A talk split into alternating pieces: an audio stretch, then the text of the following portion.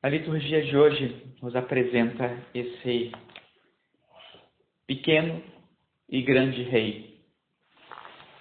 Esse rei do qual fala Zacarias e que proclama o Salmo, um rei que é o Messias, um Deus que é rei, mas que é humilde e justo e vem montado sobre um jumento essa montaria, além de ser um símbolo de humildade, de santidade, também, por incrível que pareça, é um símbolo de realeza, porque Davi tinha por montaria um jumento. E, e lembramos que o rei Messias que virá é filho de Davi, é o novo Davi.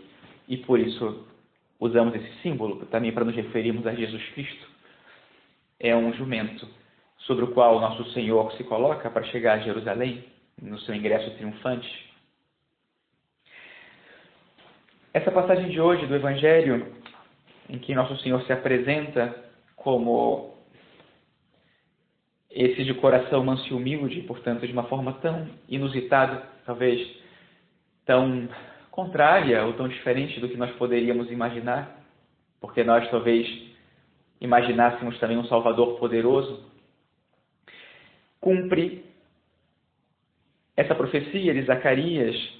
É, e se nós recordarmos também Lucas 4, quando nosso Senhor começa a vida pública e diz: Hoje cumpriu-se a passagem da Escritura que acabaste de ouvir.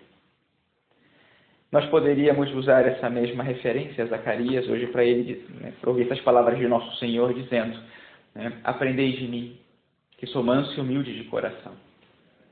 Tudo me foi entregue por meu Pai. Mas o que Jesus ensina não é o poder do Pai, é a mansidão e humildade de coração. E tudo isso fala do reino. Tudo isso fala do rei e como esse rei reina. São Paulo também fala do reino, do reino do Espírito, e portanto do reino que sim acontece no mundo, mas que primeiro acontece dentro do coração de cada um, na medida em que o rei assume o seu trono. Quer dizer, o espírito daquele que ressuscitou Jesus dentre os mortos mora em vós. E então, aquele que ressuscitou Jesus Cristo dentre os mortos vivificará também vossos corpos mortais por meio do seu Espírito que mora em vós. Uma perfeita definição do que é o reino. O reino é Deus, que habita o nosso coração, que nos livra do poder do pecado e que nos faz reinar eternamente com o seu Filho na sua ressurreição. O poder da morte não tem mais poder sobre nós estamos livres definitivamente. E esse reino acontece na nossa vida por essa habitação do Espírito e por tudo o que nós somos, vivemos, fazemos, que o Espírito suscita em nós, que está de acordo com o Espírito de Jesus. Pensamentos, palavras, ações.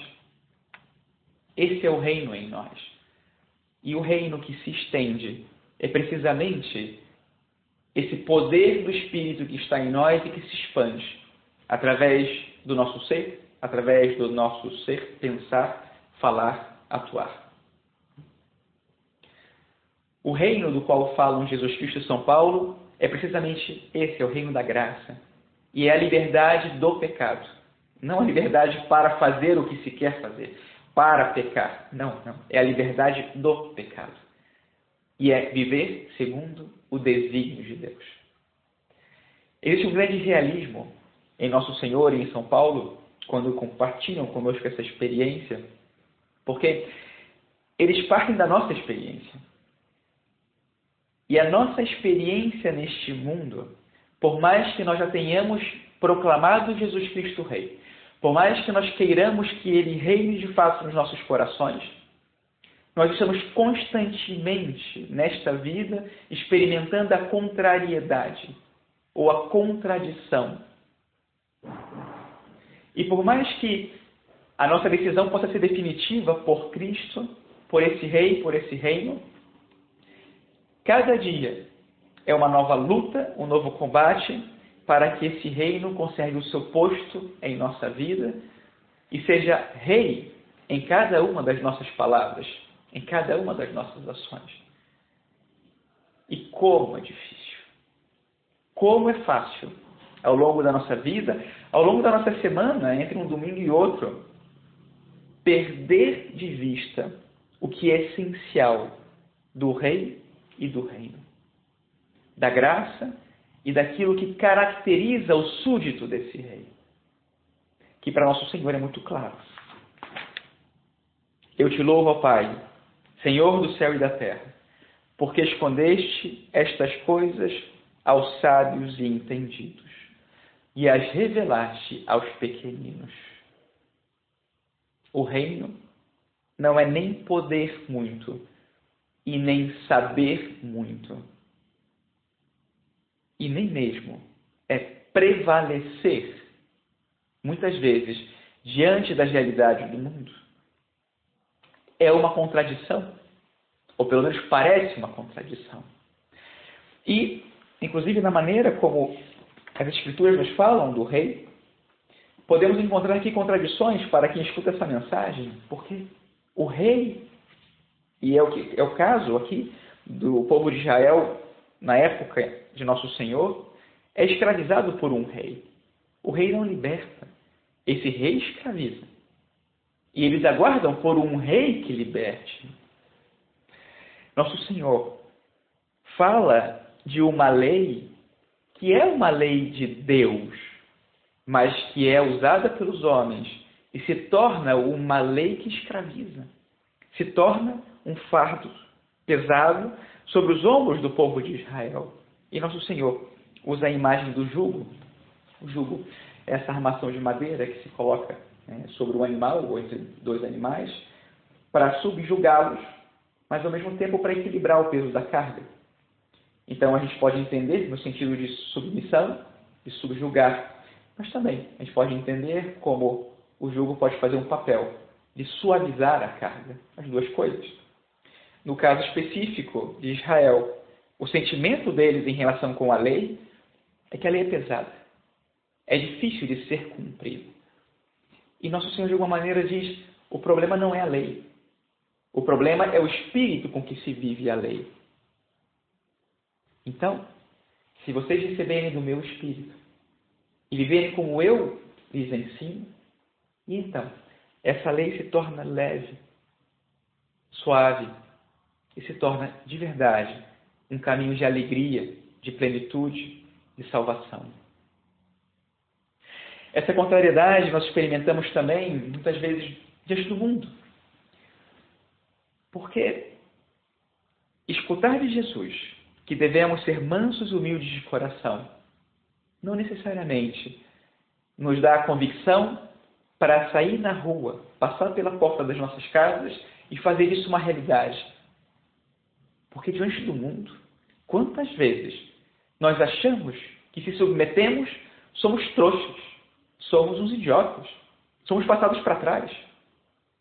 E nosso Senhor está dizendo: não, não, não é isso. Mansidão e humildade.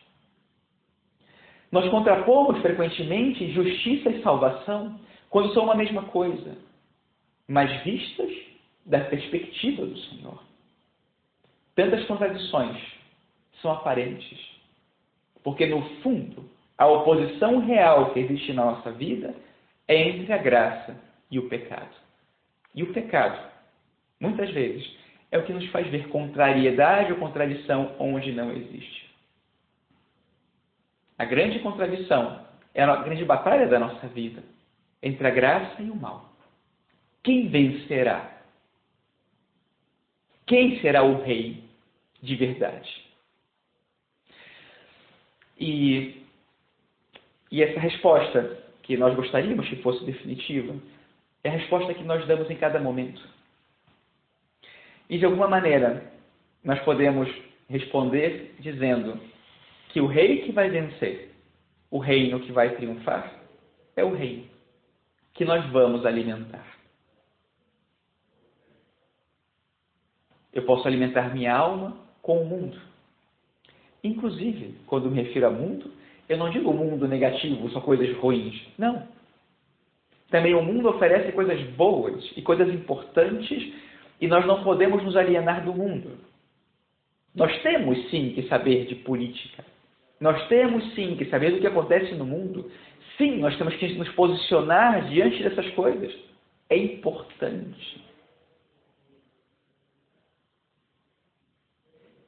Muitas coisas são importantes. Mas um único é necessário. Um único é o caminho, a verdade e a vida. Um único é aquele do qual nós precisamos, porque é o único que pode dar sentido ao mundo e às nossas vidas. Cristo, o Rei, o único. Temos que nos informar, mas a informação, sem a orientação da palavra, ela perde o seu sentido e, pelo contrário, nos deforma e nos desorienta. Quando nós alimentamos o reino em nós com a palavra, com a caridade, com a generosidade, com os sacramentos, com a busca da vontade de Deus na nossa vida. Então, esse reino vai se instaurando e se fortalecendo e nos faz ver, inclusive, as coisas do mundo com os olhos do Senhor e aprendemos a dar a cada coisa o seu verdadeiro peso e a dar à nossa vida a orientação para o céu. A partir do coração de Cristo e com a força que vem desse coração. Que não é um coração que grita, é um coração que se impõe com a sua coerência, com a sua mansidão e com a sua humildade. E essa mansidão e essa humildade. Não tem nada nesse mundo que tenha a força para parar, para impedir que esse reino de amor de mansidão e humildade, se impõe, triunfe. Nada. Mas para isso, temos que sempre voltar o nosso olhar para o único essencial, o Cristo. E fazer das suas palavras, dos seus, seus pensamentos, dos seus gestos, as nossas palavras, pensamentos e gestos, para que esse reino venha em nossa vida e cada dia. E aconteça no mundo. O mundo tanto espera por esse reino que ele vem em nosso coração e através de nós se estenda. Louvado seja nosso Senhor Jesus Cristo.